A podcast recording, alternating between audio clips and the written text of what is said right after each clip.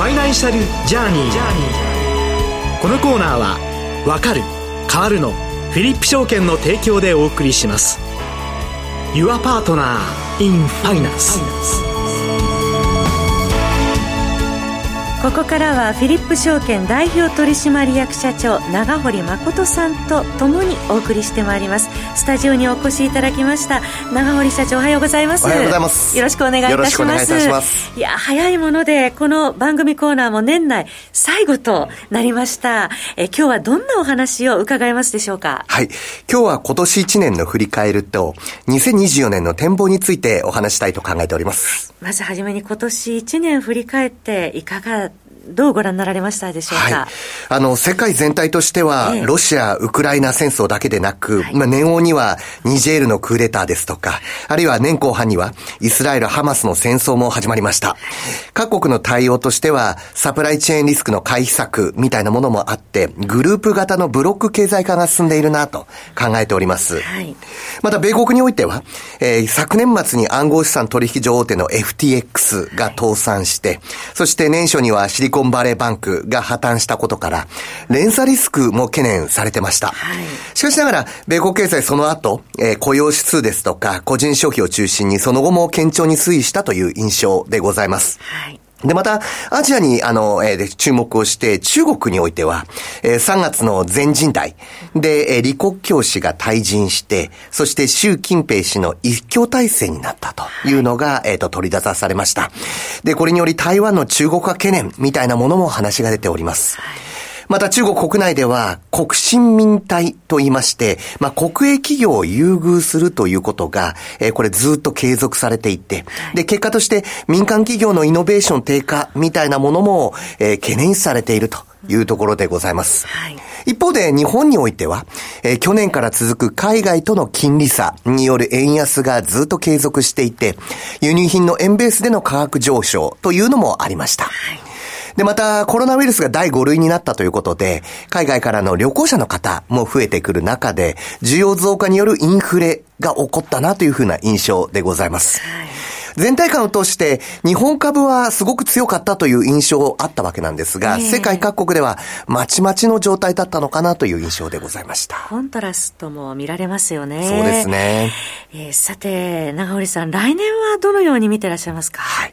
まあ、そういった中で、まず世界経済の注目としては、えー、私はインドを中心としたグローバルサウスの進展かなというふうに思っております。やっぱりインドは外せないというところですよね。外せないですね。まあ、インド版のマイナンバーカードを中心に、金融の DX 化が進んでいるインドというのは、実はドバイという場所を出島のように使っていて、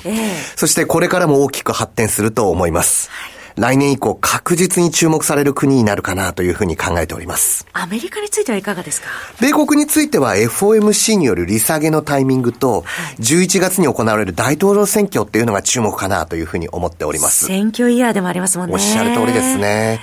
金利の引き下げは円安の巻き戻しを誘発しますし、はい、それによって円高が一概に日本経済を押し下げるとは言い切れないわけなんですけど、はい、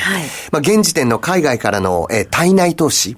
は円安が大きな理由の一つになっているので、はい、えー、来年もしかしたらその円高に向かうというようなあのイメージが出てくれば、えー、海外からの駆け込み需要もあるのかなというふうに考えております。中国についてはいかがでしょう？中国は実は不動産市況の悪化というのが非常に懸念材料かなと思っております。はい、過去に過剰投資をしたというところもあって、まあ、その付けが回ってきている状態かなというふうに思います。はいで、また、これは、あの、実は一部の中華系投資家の方が日本の不動産を購入している理由の一つにも実はなっているというところです。で、それから米中覇権争いも、えー、市場の分断が継続してしまうのかなというふうに思っております。その中で日本においてはいかがですか？日本においてはコロナ明けからの、えー、個人消費の正常化というのはこれからも進みそうだと思っております。はい、内需は継続して強くて、設備投資も回復すると思います。でも、円安の巻き戻し、また、海外経済の先行き不透明みたいなものを考えると、外需を中心とした、まあ、製造業の投資は減速するかなというふうに思います。はいただ、海外からの個人インバウンド需要というのは来年も続くかなというふうに考えております。年末も人の動きがすごいですもんね。そうですね。すごいですね。えー、マクロ経済以外の部分では、来年2024年どんなことが起こりそうだと思われてますか？はい。私としてはですね、二つ挙げさせていただきたいと思っていて、はい、まず一つは、えー、日本人として、インフレを強く意識する年になるかなというふうに思っております。はい。まあ、過去数十年間なかったことなので、えー、えー、と、かなりその感覚として違和感があるかなというふうに思うんですが、そうでしょうね。はい。例えば、銀行に預金するより、むしろローンをして何かを買った方がいいとか、はい、あるいは我慢して1年後に何かを買うより、もむしろ今買ってしまった方が安いといったような感覚でございます。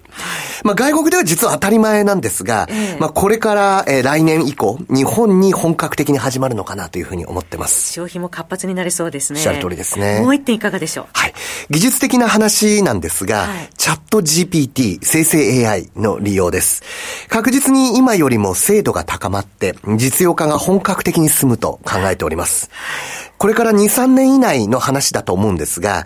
例えば雇用とか、あるいは業務の淘汰みたいなものも起これて、で、また、新しく生まれる職業というのが出てくるんではないかと考えております。そのような中で私たち日本人どう生き抜いていったらいいんでしょうか？はい。よくその日本の問題点として言われるのが、えー、少子高齢化社会と人口減少です。これは簡単に変えられることではないので、むしろこれを活かしてビジネスを進めるというのが、まあ、日本にとって一つの方法なんじゃないかなと考えております。例えばいかがでしょうか？例えば、時差のないアジア諸国との協業です。今はその仕事もオフィスに集まる必要はなくて、リモートで十分成り立つ時代だと思ってます。はい、で、こういった中で、例えば複数の国民が複数の文化を利用して、一つの事業をするモデルというのは日本ならではで作れるんではないかなと思ってます。なるほど。もう一つはですね、高齢者の積極採用です。はい、例えば、今の60歳の方々、これは昔の60歳の方々と全く違います。アグレッシブですもんね、皆さん。おっしゃる通りです。例えば、数十年前に、あの、始まったサザエさんに出てくる波平さん。実は調べると54歳なんですね。ええー、今となんかギャップありますね。ものすごくギャップあります。まあ、これがもうまさに象徴していると考えておりまして、はい、高齢者の方々はもうそもそも深いご経験と、それから広い視野を持っていらっしゃる。彼らが、えっと、社会でご活躍いただくことで、日本はまだまだ強くなれると考えてます。また、働く環境を整備して、例えば、家庭に入っていらっしゃる女性の方々に社会復帰をしていただくというのも急務だと考えてます。よく、その海外から見たときに、日本はその女性の社会進出が遅れているというふうに言われているわけなんですが、これ実は言い換えると、日本のご家庭にはまだまだ労働力、あるいは日本の力というのが眠っているんだなというふうに考えております。日本の問題点をむしろ強めに変えるということですね。おっしゃる通りです。このようなビジネスモデルというのは、海外、まあ、特に我々と今同じような少子高齢化の問題を抱えている、例えば韓国とか中国、あるいは他の先進国に必ず応用が可能だと考えています。はい日本が先陣を切って働き方や、まあ、業務内容をモデル化していって、その手法自体を輸出していくことができるというふうに考えています。えー、ここまでは長堀社長にですね、来年の見通しなどについて伺ってまいりました。ありがとうございました。ありがとうございます。えー、それではここでフィリップ証券からのお知らせです。フィリップ証券では今、FX も CFD もお取引できるフィリップ MT5 の新規口座開設とお取引でシステムトレーダーにとどまらず、開発者としても国内外で幅広い活躍をされているアムサール株式会社代表取締役林隆治氏が開発者目線で選んだベストチョイスの自動売買ツール EA エキスパートアドバイザーをプレゼントするキャンペーンを行っています。詳しくはフィリップ証券ホームページまで。フィリップ証券が提供する金融商品は投資元本以上の損失が生じる恐れがあるものを含みます。契約締結前交付書面、または、目論見書をよくご理解の上お取引ください。フィリップ証券株式会社、金融商品取引業者、関東財務局長、金賞第127号。以上、フィリップ証券からのお知らせでした。お知らせの後はもう一方ゲストをお迎えしてお送りします。フィリップ証券は、わかる変わるをブランドコンセプトに、投資のことがわかる、分かって参加する楽しさを皆様へお伝えしています。いつでもお客様の良きパートナーとして対面営業、オンライン、法人営業、上場支援などお客様に合ったご提案が可能です。多様な投資商品が登場する現代社会。投資がわかると意識が変わる。意識が変わると世界が変わる。Your Partner in Finance フィリップ証券。詳しくはファイナンシャルジャーニーコーナーサイトのバナーをクリック。当社が提供する金融商品は価格、金利水準、為替等の変動や発行者等の信用状況等の悪化等により投資元本以上の損失が生じる恐れがあるものを含みます。契約締結前交付書面、または目論見書をよくご理解の上お取引ください。フィリップ証券株式会社金融商品取引業者関東財務局長金賞第127号ここからはエコノミストでブリックス経済研究所代表でいらっしゃいます門倉隆さんをお迎えしてお送りします。門倉さんとお電話がつながっています。門倉さんおはようございます。おはようございます。よろしくお願いします。よろしくお願いいたします。えさて、今回はえシンガポールで広がる昆虫食ビジネスについてお話しくださるということですが、はい、門倉さん、シンガポールフードテックでかなり存在感を高めているようですね。そうですねあの代替肉では2020年に世界で初めてですねあの細胞病肉の承認する先駆けて承認する投資家の資金をます。はい、えー回線がちょっとやや途切れてしまっているようですが、投資家の資金を呼び込んでいるということなんですけれども、えー、門倉さん、そのシンガポールでは今年昆虫食解禁になったということなんですが、その経緯を簡単に教えていただけますか？あそうですね。あの昆虫食が世界的な注目を浴びるきっかけになったのがですね国連食糧農業機関 FAO の報告書なんですけれども、はい。FAO がの2013年に食料及び食品及び飼料における昆虫類の役割に注目した報告書というのを発表して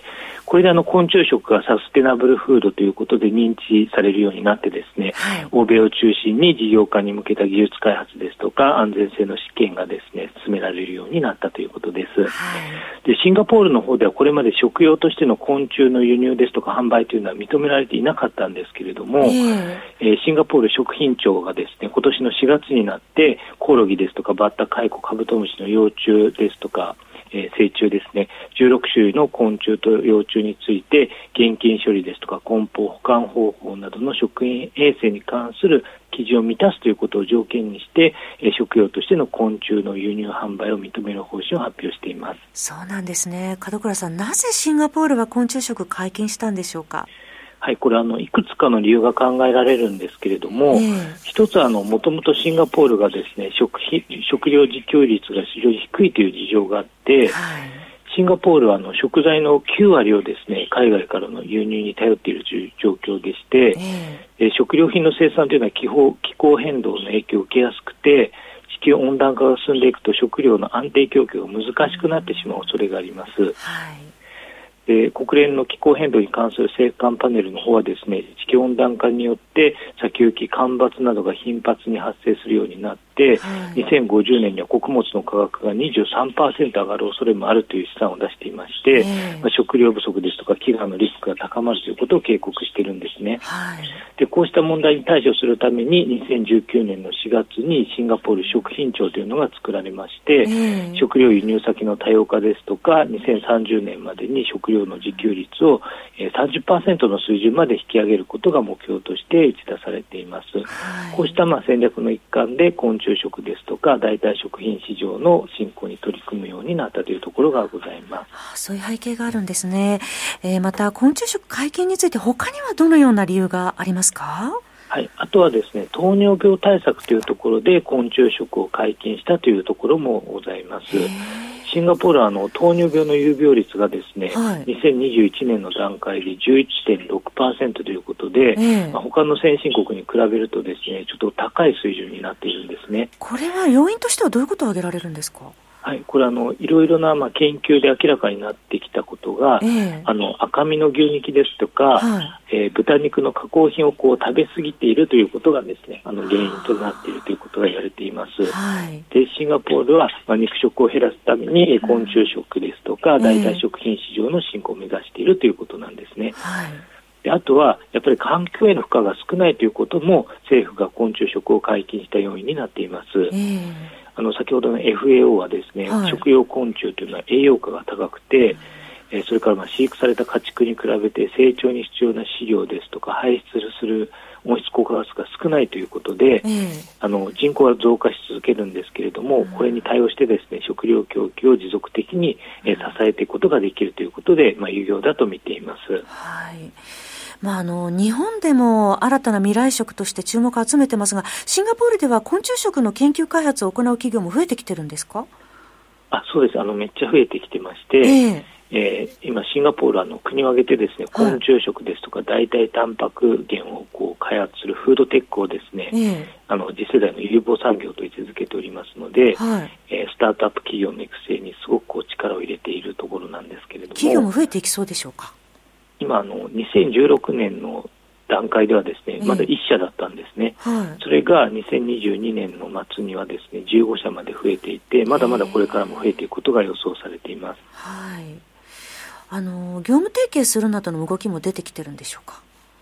あそうですあの、えー、日本の企業がシンガポールの昆虫食のスタートアップ企業と業務提携するというような動きも出てきていまして、はい、あの住友商事は今年の4月の24日にですねあの昆虫由来の代替タンパク質を生産するスタートアップのニュートリションテクノロジーという企業があるんですけれども、えー、こちらと提携して当社製品を養殖業業のですね飼料として日本で販売するということを発表していて、はい、2030年までに日本市場で年間3万トンの取り扱いを目指しています。日本でも昆虫食市場これから拡大していくと見てらっしゃいますか？そうですね。あの日本ではですね、えー、2020年の5月に良品計画がコオロギせんべいというのを発売したんですけれどもこれであの一気に認知度が高まって新規顧客を取り込むことに成功したというところがあります。私も食べましたけど甲殻類の味がしました。私も食べたんですけど。あのエビエビの感じでしたよね。はい、そうですよね特にあの環境問題をですね自分事として捉えている若年層の方はですね、はい、サステナブルフードとしての、まあ、昆虫食にまあ強い関心を持たれていて、えーえー、最近の急激な成長に貢献しているというところがあるんですけれども、はい、ただの市場として見ると、まだまだこの黎明期にあるというのが実情でございまして、はい、TPC マーケティングリサーチというところが行った調査によりますと、2021年の段階で、まだ日本の昆虫食市場というのは10.6億円ぐらいにとどまっています、はい、あと30秒弱ですが、あの、はい、シンガポールや日本で浸透させるにあたっての課題、ずばりいかがでしょうか？そうですね、やっぱりこう昆虫食の習慣がない若い世代の人っていうのはなかなかこう受け入れづらいというのがあるので、えー、最初はまあ形がはっきりわからないようなところから入っていって、粉末とかですね、それから徐々に昆虫食を受け入れるような、まあ、段階を踏んでいくっていうことが重要かなと思います。えー、ここまでは門倉さんにお話を伺いました。今年もお世話になりました。ありがとうございました。あ、ありがとうございました。また来年もよろしくお願いいたします。来年もよろしくお願いします。さて最後に長堀社長から年内最後のご挨拶です。ありがとうございます。えっと、当社社員も出演させていただいて、はい、そしてリスナーの方やお客様からもご反応いただいたこと、本当にありがたいと思っております。実は個人的には、卒業以来会っていなかった中学時代の友人に35年ぶりにご連絡をいただけたことも本当にこの番組のおかげだと思っております。番組を通じてですね。ありがたい話です。はい、これからもしっかりとした情報をご提供したいと思ってます。来年もよろしくお願いします。フィリップ証券代表取締役社長、長堀誠さんでした。どうもありがとうございました。ありがとうございました。来年もよろしくお願いいたします。いますえそしてエコノミストでブリックス経済研究所代表、門倉隆さんとともにお送りしてまいりました。ファイナンシャルジャーニー。このコーナーは、わかる、変わるのフィリップ証券の提供でお送りいたしました。Your Partner in Finance。